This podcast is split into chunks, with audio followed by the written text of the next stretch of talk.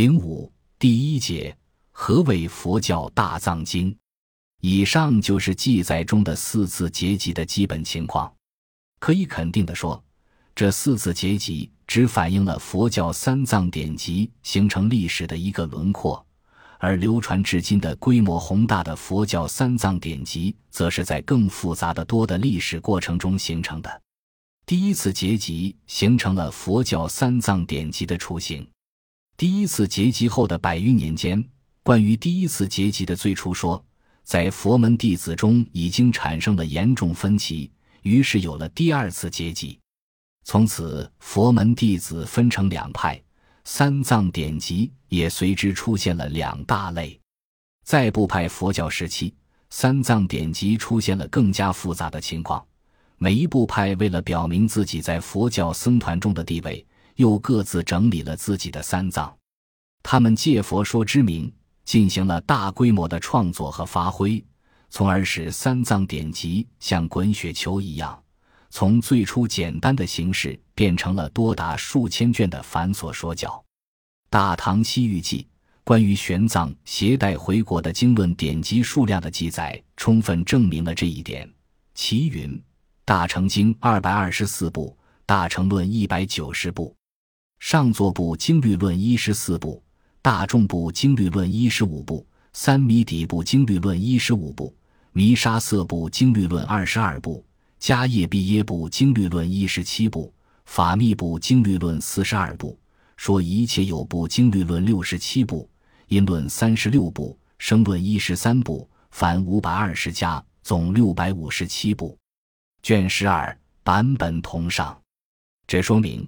后世形成的三藏典籍是经过了逐渐演绎和长期积累的历史过程。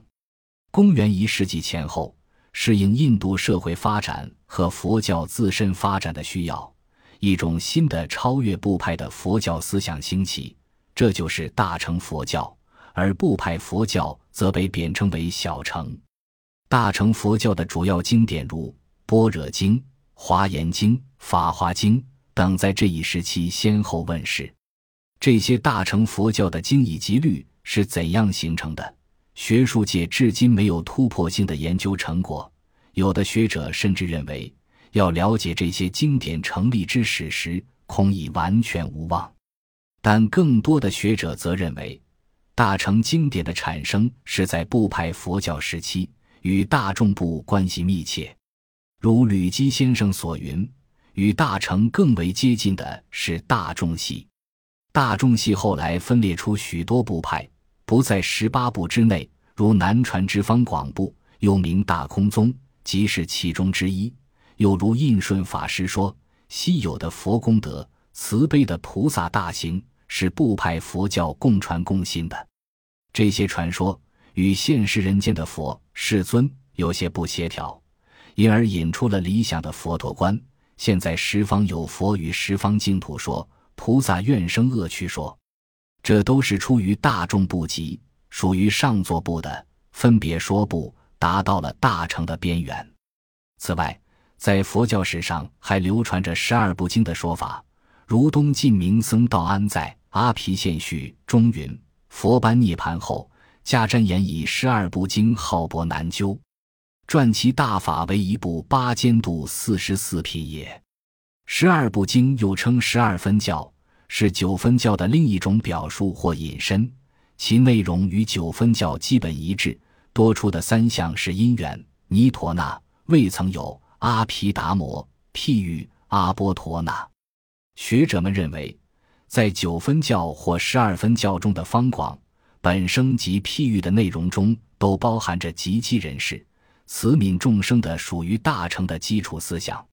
总之，大乘经典所反映的思想，在佛灭后不久的分派中就已经萌生了。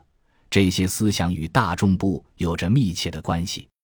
至于大乘经典的作者是谁，是不是真正的佛说，学术界尚无定论。但至少可以说，他们的产生不会早于部派佛教时期。公元两世纪以后。大乘佛教的论师们，如龙树、提婆及稍晚的弥勒，是否确有此人尚有争论。无著、世亲等进行了大规模的著述活动，从而形成了大乘论部的经典。这样，大乘佛教的三藏典籍得以形成，而之前形成的三藏典籍则被称之为小乘三藏。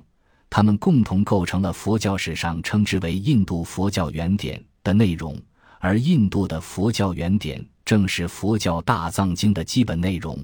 佛教大藏经正是在印度佛教原典的基础上发展充实而形成的佛教典籍的总集。本集播放完毕，感谢您的收听，喜欢请订阅加关注，主页有更多精彩内容。